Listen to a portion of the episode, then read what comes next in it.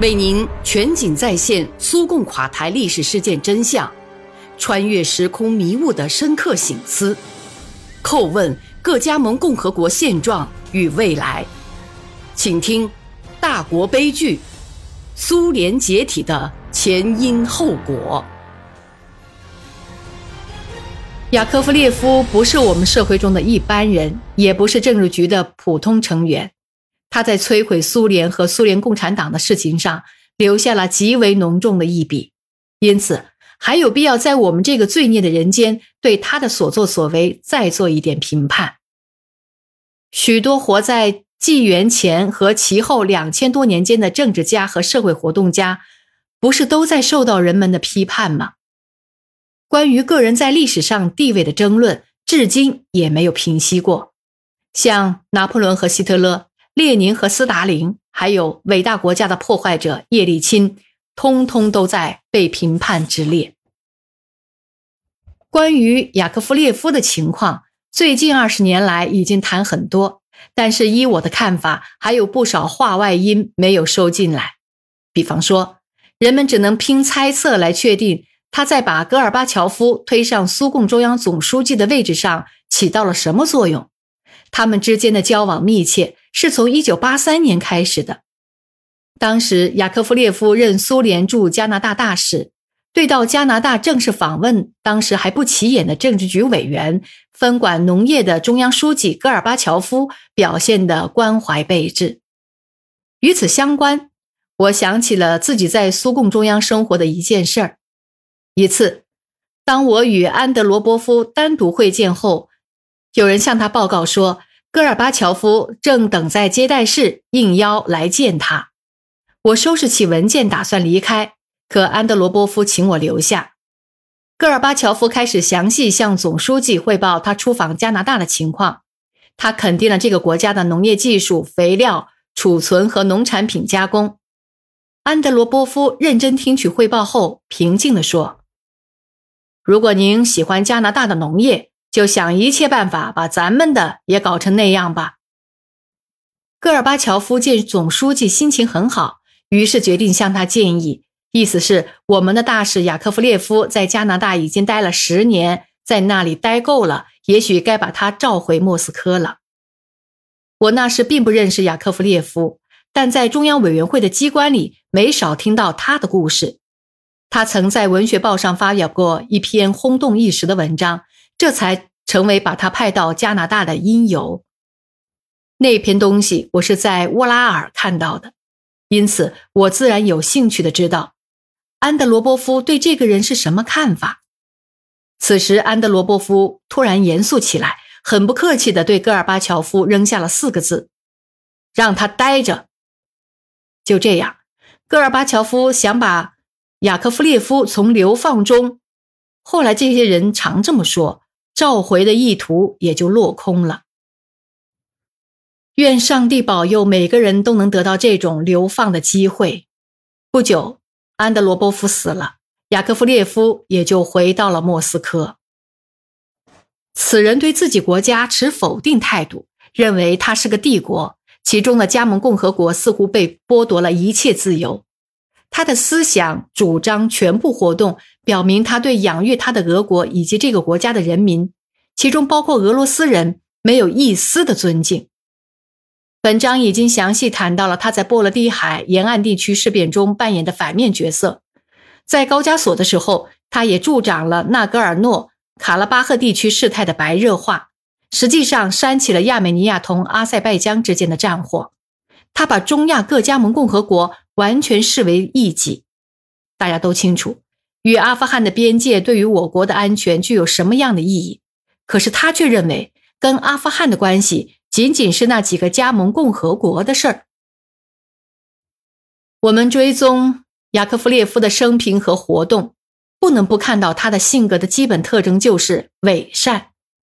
对他来说，我国历史的整个苏维埃时期就是一团漆黑。直到二十世纪九十年代，当直言不讳成为时尚的时候。雅科夫列夫才开始讲真话，他彻底否定1917年十月革命和列宁。他混迹苏共达数十年，爬到中央书记和政治局委员的地位，但对待苏共却完全抱仇恨态度，全然看不到他在我们生活中的地位。一九九一年八月之后，他公开和示威性的谈论自己在把党赶下政治舞台过程中个人的功劳。自诩为改革创始人的他，强烈的仇恨苏维埃社会主义制度。雅科夫列夫谈到集体农庄时，总是怒火冲天。毫不掩饰自己对国家所有制所持的绝对否定态度。关于这一点，斯塔罗·杜布采夫曾对我说起过。当年他在加拿大旅行时，有过机会与雅科夫列夫大使一对一的交谈了好多个小时。但是令所有人特别震惊的是，他对我国在伟大卫国战争中的胜利所持的无耻态度。之所以令人震惊。是因为他本人就是那场战争的参加者，并在战场上受到了重伤。这个人为诋毁反德国法西斯的第二次世界大战的结局做出了很大贡献。在那场战争中，人类首先是苏联人民付出了巨大的血的代价。戈尔巴乔夫和雅科夫列夫是我们现实中的一对凶狠的家伙，他们整一个人生都在以虚伪的面目示人。他们一个是改革的设计师，还有一个是改革的施工队员。无论在阴险的创意上，还是在创意的实际上，都是狼狈为奸，互为补充。直到苏联垮台之后，党被禁止活动，这两个家伙才抛去假面。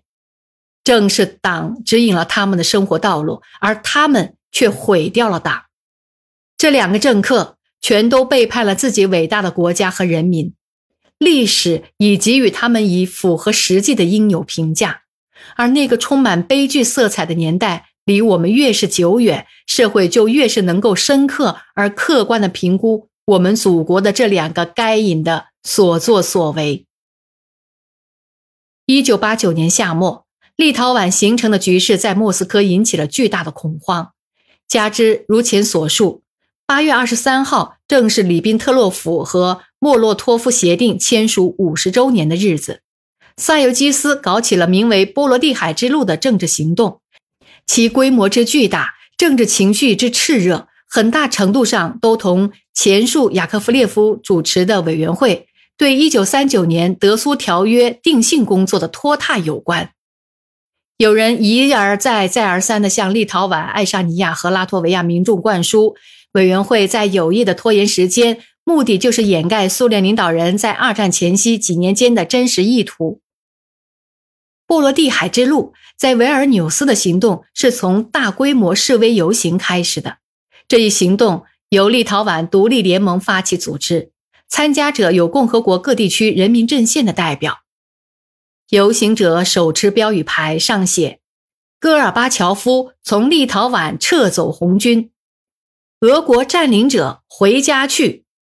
立陶宛人和波兰人团结起来与共同的敌人斗争，等等。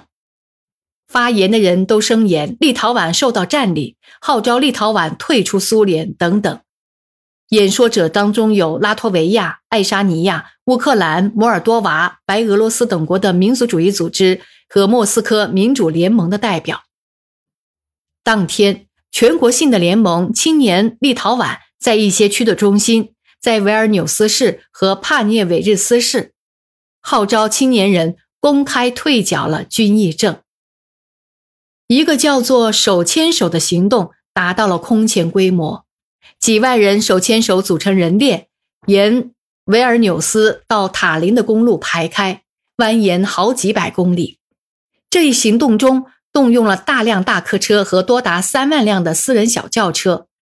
群众集会沿着整条公路展开，而且大众传媒包括外国媒体对之做了大量宣传。共和国的广播电视对之进行了直播。